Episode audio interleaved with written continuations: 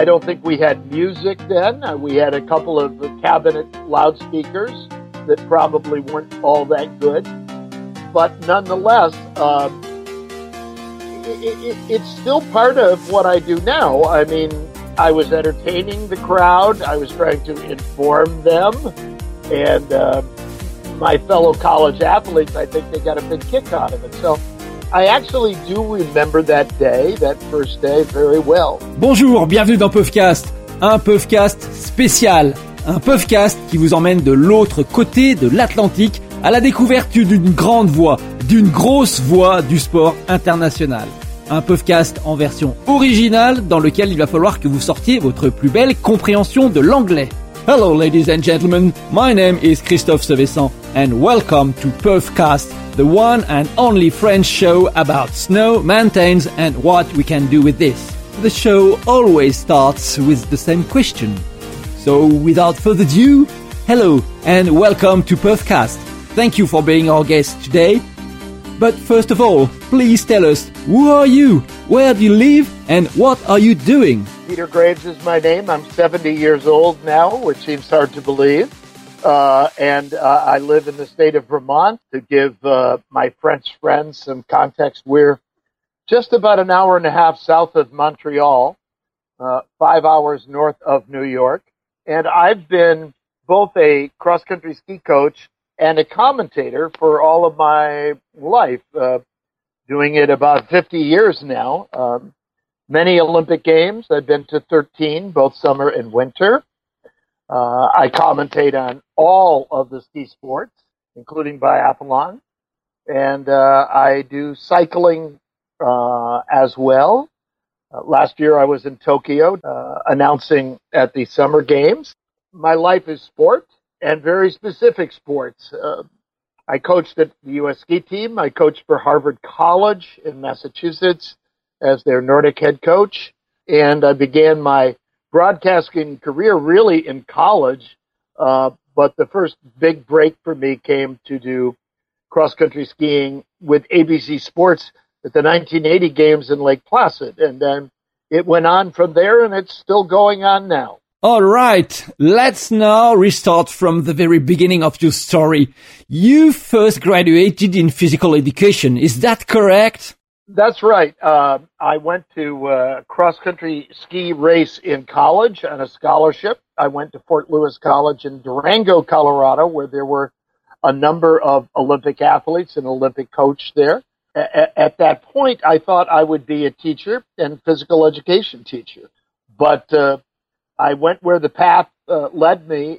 You know, at some point, I was bitten, like many, by the broadcasting bug could you tell us more about this time when from physical education you pushed the door of the broadcast world yeah. as announcer for sporting event and television? I, I do. Uh, the memories are not as good now as they once were because it's been a long time. But when I was in college and ski racing, I called the local radio station uh, with results of the ski race. And the guy said, "Oh, you're pretty good. You know, um, keep doing that." And that led to being a, a commentator for college football, and it led me to get a job, my first job as the uh, radio and sports director of a radio station in Colorado. I also did PA announcing. There was ski jumping then in college skiing, and uh, when my cross country races were over, I often took the microphone and called ski jumping competitions on the final day. So that's really how I got started, but I must say that I liked it immediately. All right. I didn't know that you started first telling on radio station. Tell me, what did you learn working on radio station? Okay. I was studying to be a physical education teacher and I thought I would be a coach I found, I guess, unexpectedly to me, uh, the early job in radio. Um, I fell in love with it. I learned to write for uh, radio, which is uh, is not a visual medium, so you paint word pictures. The writing skills I still use a lot today. I write a lot of my own scripts. Uh, that was it, but but it was uh, short of taking a journalism class, I, I lived it in those first two years in Colorado as a radio and sports director. Besides calling over the radio, announcing and commentating sports, you have been a marketing director for a Norwegian brand. Could you give us more details about this experience? Yes, certainly. I went from radio to television in Albuquerque, New Mexico, and uh, continued to, you know, get my skills there. The bug of skiing was never far away. About 1976, I was hired to be the public relations and marketing director for a company that was importing cross country skis from Norway. And the brands were uh, Epoke and Landsem. Landsem ultimately became Madshus, which we know it today. We sold Swix wax. And I did that for 10 years. It was uh, also a time to uh, hone my, my marketing skills, um, my salesmanship. I made many trips to Norway very early in my life. And of course, I fell in love with it as most Nordic skiers do. Uh, it's sort of the hallowed land of Nordic ski history. So I did that until I got a job um, working the Lake Placid Olympic Games. So, um, you know, I had the broadcasting skills. Uh, I had the technical skills as an announcer of cross country skiing, and and then I learned another skill set. So, uh, taken as a whole, um, I I went into 1980 at Lake Placid with pretty good experience for somebody who was like 23, 24 years old. Thank you very much. But I believe we will talk about the 1980 Lake Placid Olympic Winter Games later in this show. But first, I would like you to talk about your very first experience as a PA announcer. Um, where it was, how did it happen? Were you comfortable at that position for a premiere? Well, um, so I was still in college and I was on the ski team, but as I said, I started doing jumping at a ski resort called Purgatory, which is near Durango, Colorado, and they had a big, uh, um, what we would call today a, a normal hill ski jumping. Particularly then, I was a bit of a ham, uh, funny. Uh, I used to like to mimic voices, especially radio DJs. Everybody was really happy with what I did because there were barely announcers for ski jumping events then, and um, I, I, I think um, good feedback from people saying you ought to keep doing this. But uh, I mean, I don't think we had music then. Uh, we had a couple of uh, cabinet loudspeakers that probably weren't all that good. But nonetheless, um, it's still part of what I do now. I mean, I was entertaining the crowd, I was trying to inform them, and um, my fellow college athletes, I think they got a big kick out of it. So I actually do remember that day, that first day, very well. I didn't think much about it. I it was like, oh, can you announce jumping? And I'm like, sure, let's give it a try. Okay, right. Uh, but tell me, at this time, did you already have that big voice that we all know and that we've all heard? Or did your voice was pitched on that teenager tone level? Ha! Uh, uh, that's a good question.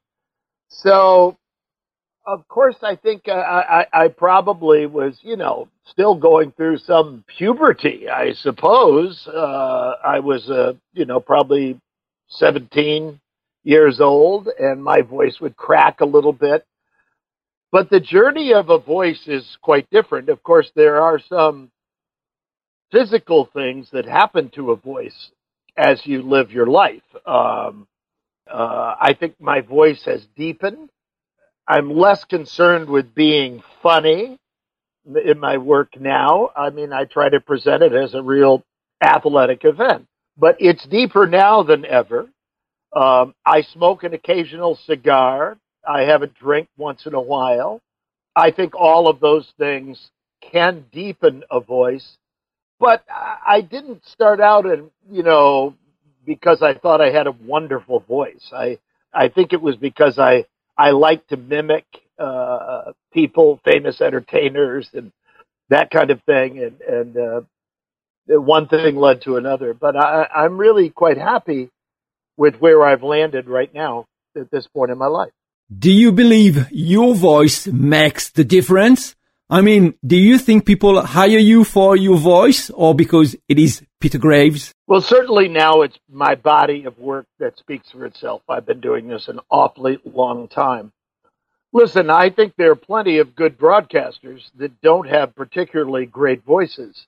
Uh, however, I think I've been lucky in that now I have the knowledge and also a voice that is my vehicle. It's my it's my trumpet, it's my flute, it's my instrument. So I, I think it's helpful to have uh, both things.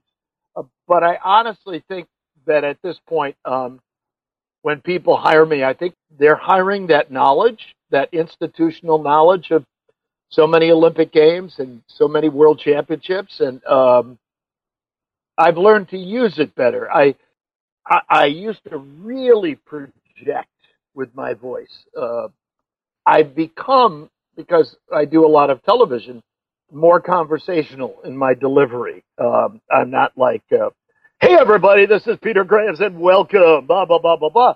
Uh, it, it's it's much it's much more conversational now. Let's talk about what's probably your biggest experience through your life. Yeah. Olympic Games.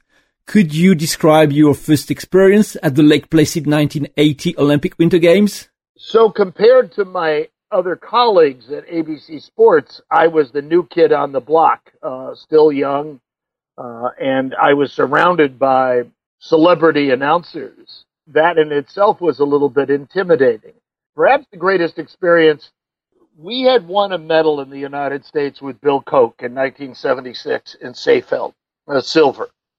I went to New York for an interview, and they said, "Do you know Bill Koch?" And I said, "Yes, I know him very well. I've skied with him, and uh, I we're from Vermont, and, and we're good friends. So, do you have access to Koki?" They said. I said, "Yes. No, I, I'm sure I can get him when when we need him." They were also looking for somebody with some experience, but uh, up until that point, ABC had never had a cross country skiing commentator ever. And they didn't want to be caught off guard uh, like they were a little bit in 1976. So those things were extremely helpful in me getting the job. There just hadn't been anybody announcing cross country skiing really in this country till then. I mean, nobody that uh, I think had had reached my level anyway. So uh, it just hadn't been done very much. I had done the first World Cup cross country race we ever had in in uh, Wisconsin. I think it was about 1977 or 78. If I can go on to say the Lake Placid games were memorable in many ways. Certainly memorable for the for the hockey victory for the United States. That was a, a very powerful night uh, to see that happen. But we had the cro- closest cross country ski race in history uh, in Lake Placid uh, between Juha Mieto, the giant Finn, and uh, Thomas Wassberg. And I, I, think it was by one one thousandth of a second Vosberg won. After that, the FIS uh, went down to, I believe it's a tenth of a second now in timing. Um, but to call that race was particularly spectacular um, and to watch the emotions of both athletes collapsing at the finish line um, was was a gift of a race that people still talk about. Could you now unroll this story that still goes on nowadays between you and the Olympic and Paralympic Games? Yeah, I'm sure you've heard of the uh, American Sports Cable Network, ESPN. And ESPN started around 1980 they bought a big package from FIS. Uh, probably the FIS just almost gave the rights away because I, I, think in this country we hadn't had, you know, we used to have the Hahnenkamm on and we, we used to have the Four Hills on, but that was about it. Um, and all of a sudden they had this package of ski sports they needed to voice over. And I lived about two hours away from where ESPN is in Bristol, Connecticut. And um, based on my ABC experience the year before, they hired me sight unseen, and I worked with them for probably 15 or 20 years as a freelance announcer. But that really opened the door. Um, and, um, you know, I did the uh, 84 Olympics for them at their headquarters in Connecticut for Sarajevo, where I was a ski analyst. Uh, and then in 88, I at Calgary, where I did the PA announcing at cross country skiing, I also did uh, ESPN commentary in the evening on their late night recap show. So uh, all of a sudden, within a span of eight years, um, I'd had three Olympics under my belt already, which was quite extraordinary. In each one, I think I got better. That ends the 1980s three Olympic Games in your bag as an announcer and a TV expert commentator. Please tell us how busy your days were at this time. Well, I was newly married. We had a, a, child, a, an infant. Uh, I began to get the feeling then that this was a job that was going to put me on the road a lot. Uh, and the road is a wonderful, glamorous thing but it's also really challenging now. I mean, these World Cups that I'm doing this weekend, I'm doing right here from my home studio. I can do it in my pajamas. Uh, I have to get up early because it's in real time in Central Europe. But um, I think how things have changed. But I have seen through the course of my life virtually all of the world. Somebody else has paid for it, and and I and I got paid besides. Okay, we are now at the end of the 80s, beginning of the 90s. Um, at that time came a sport that's changed your life, mountain biking. Mountain biking's been a thrilling experience from what I know. Could you tell us more? Yeah, it certainly did. Um, and uh, I was hired to do the first mountain bike event in 1988 because they were looking for an announcer and they wanted somebody with experience, which I had. I knew I had done some road cycling as training for my own cross country ski career. So I was somewhat aware of the nuances of riding, but mountain biking was new. The culture was new. That's when I really did the traveling. I mean, one week in Spain, another week in uh, Métabief in France or Ligier, um, another weekend in the Pyrenees, uh, weekend in Germany, Kirchzarten, I mean, uh, and all over Austria. That was to make a very, very big impact, impact on me. And, and I've done a couple of summer games where I've done mountain biking, but also road cycling too. But I applied the same principles, getting to know the athletes intimately. You know, I was doing the loudspeaker at those events and the TV. So they were very, very long weekends but it took me away from home a lot. And what I tried to do in that era was to bring one of my kids with me or my my wife with me on some trips, and um, and that really helped. I knew that I could not sustain forever that kind of level of travel and stress. But I loved the mountain bike circuit. It was fresh. It was new didn't get into the Olympic Games till 96 in Atlanta, you know. And the World Cup circuit was, uh, uh, dare I say, even kind of sexy. I mean, it had these big, big personalities. Uh, John Tomac, Julie Furtado, Missy Giove, including a lot of very good French riders and French downhillers, Nicolas Vouilloz and, and Caroline Chausson, uh, Miguel Martinez. That ended primarily because when I took the job at Salt Lake in 2000, uh, and I had just gotten done with the Sydney Olympics, I had to move out there to the Salt Lake area. And I didn't have time for doing any more of those, you know, weekends uh, overseas. Uh, and so uh, that kind of came to an abrupt end. Uh, I've still done some, of course, uh, since then, but not like I used to do. Back to the Olympic Games, 1992 is the turn of the French. What do you remember from Albertville, 1992? Well, I have to say, I I, uh, I did the 92 games, but I was with Turner Sports in Atlanta. Um, that was the first game. CBS had the rights for the United States, but they spun off the cable rights to what's called TNT, uh, Turner's network in Atlanta. So I was on set there. I actually didn't. I've been to Albertville uh, before, but uh, but I, when you're not on site for an Olympic Games, and the case was true in '84 when I was doing Sarajevo, but I was in Connecticut. Um, the Olympics are so special, you know. They're and they're special in so many ways, which we can talk about later if you wish. But um, um, there is nothing like being there. You're you're very far removed when you do Albertville from Georgia. You know, I think it was the first time biathlon came in for women at those games uh, as well. So, I mean, that was a real milestone. Um, Let's move on to 2002 Salt Lake City. You had a special and important position at those games. Could you please describe what you did during these first winter games of the new century?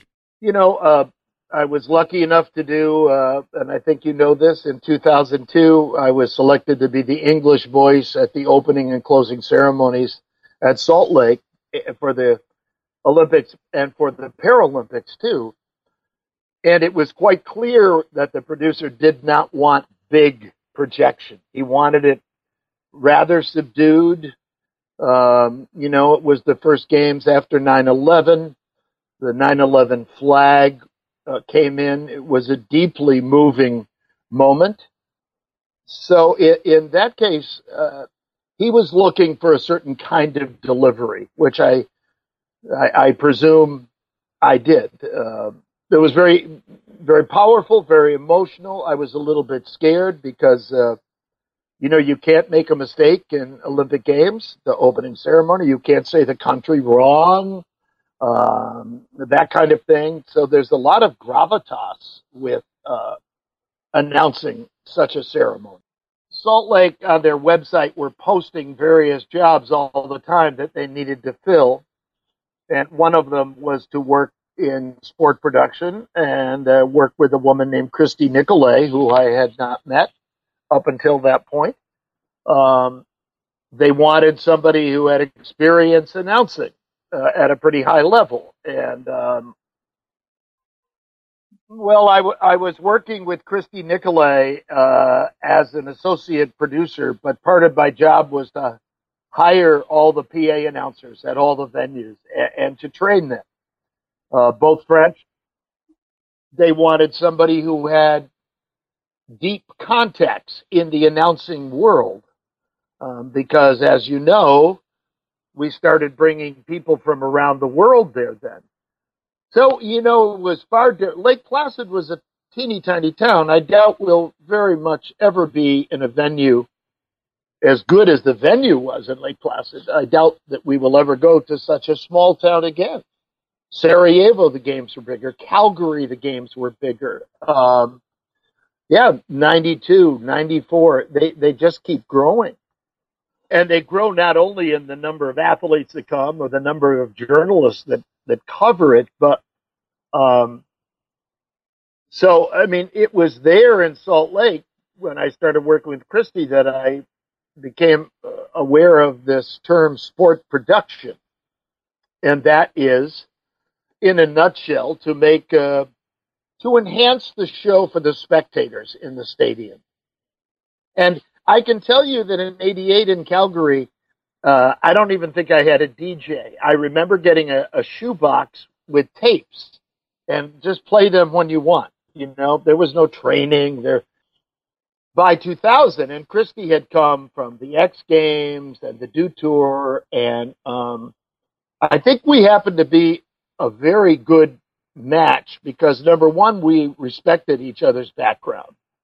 And number two, um, she brought a plethora of ideas and concepts that she had used at the X Games and other big events like that. And I brought a more traditional side. Um, and so it was like yin and yang. Often we would compromise in the middle, or I say, okay, let's try this. It sounds like a good idea, Christy. All of a sudden, the sport production teams, as you know, because uh, you worked uh, with us, became huge. There were DJs and production assistants and sound people and field talent and um, a play-by-play announcer with a color announcer, and we were able to use the big screen when they were not carrying the world feed. So we had the need to produce a lot of programming. A lot of people that go to games, they just buy a ticket package. They're, they don't always go because they love cross country skiing. They go because they got a ticket. So we use that time to educate and, and inspire and inform and, and make it fun. And, and since then, Christy has gone on to executive produce most of the Olympic Games since then. She's a stellar person. I marvel at where we've become because now, with all the equipment we have and the ability and the talent of these groups, we are basically producing, I think, a live television show. It, it, it, it it's it has to be tight. Um, you you are in essence live all the time, so there's the margin for error is uh, non-existent. You just got to be right, and that affects the way you commentate too. I mean, you don't want to make bold predictions and have them fall through the cracks. Um, so all that comes with experience and um, and knowledge and being judicious about what you're going to say. So it's it's really a, uh, been an amazing journey in the area of sport production to where we are now. You traveled a lot over the world, as you said. Um, I believe you've got a lot of stories to tell and share. Could you share them with us? You know, first of all, the one thing I would say is that I, and I feel very blessed. Uh, I made friends all over the world. I make friends easily. Talking comes easy to me and naturally. I'm a curious person, which makes me a, a better broadcaster and journalist. I think it's the joy of friendship. When you work at an Olympic Games, then we'll use Sochi as an example, uh, or Rio or whatever, but there are always a lot of the crew that you work with that are local people. And they were hired because they're accessible and they have their talents that they bring. And so we're not isolated. When you're at NBC and you do the Olympic Games, you stay in a hotel that's very difficult to, you know, there's a lot of security there and stuff. And um, we're footloose and fancy free. So I, I think the idea of knowing some Russian friends really well, uh, uh, the beauty of the friendliness of people in Rio, who, if you're outside at a, a cafe, and the same was true in Athens, the tavernas, people will stop you. Hey, come over, let's have a drink. Oh, I see you have USA on your hat. Come on. It's so friendly. And, and as I've aged, I've thought, a lot about the Olympic movement, and I think the Olympic movement it, clearly it runs from the IOC, but I think the Olympic movement belongs to all of us. It's almost like a public trust. I mean, we all have our Olympic experiences. The joy of pin trading gets a lot of people excited at Olympic Games. And they know where they got a pin and who they traded it from and what the pin may mean. And I have an enormous collection of pins which I, I look at quite often and they bring back happy memories. So, you know, I mean, it's impossible to go to Norway, particularly without feeling the incredible love the Norwegians have for the sport of cross country skiing and why they really try to govern it tightly because they're protecting a tradition that is really ancient, you know. Uh, so uh, I loved working in Canada. Uh, Sydney was a very friendly games. Probably the most powerful were Lake Placid and Salt Lake to me. Not because they were in America, but um, because in a, in a way they were two firsts for me.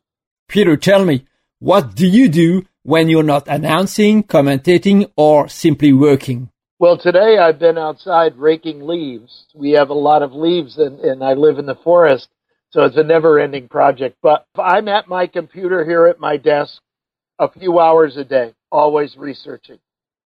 So the material is fresh. I make a lot of notes. The one thing that happens, of course, is if you do this long enough, you get retirements, athletes retiring, and they're replaced by new people that you may have never heard of, you know?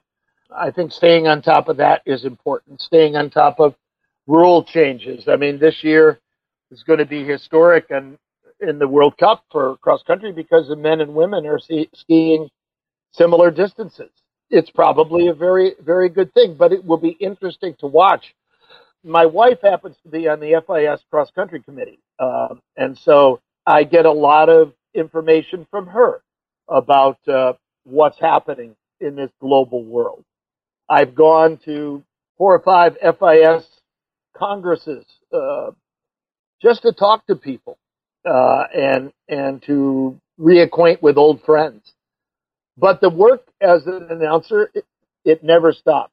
It never comes to a halt. You're you're always scanning websites, looking at news, translating things. Because with the internet now, of course, it's so much easier to do research now than compared to the old days where it, that kind of research wasn't possible. You're talking about athletes' retirement, but what about you, Peter? What about your retirement? Do you think about it? A very valid question, Christophe. I would like to think I will know when the right time to retire is. Having said that, I don't think that everybody does know. And I think sometimes they stay longer than they should as long as I'm enjoying it and keep getting hired, as long as my health will allow me, I could see doing this for many years to come. And, and I, I don't want to kid you. Walking away from this will be very, very hard, as I will surely have to do at some point. But um, I don't contemplate retirement right now. Um, I'm just I keep looking forward uh, to the next thing, the next challenge. It's been a long interview so far, and I still have a lot of questions to ask. But unfortunately, we won't be able to go through all of them.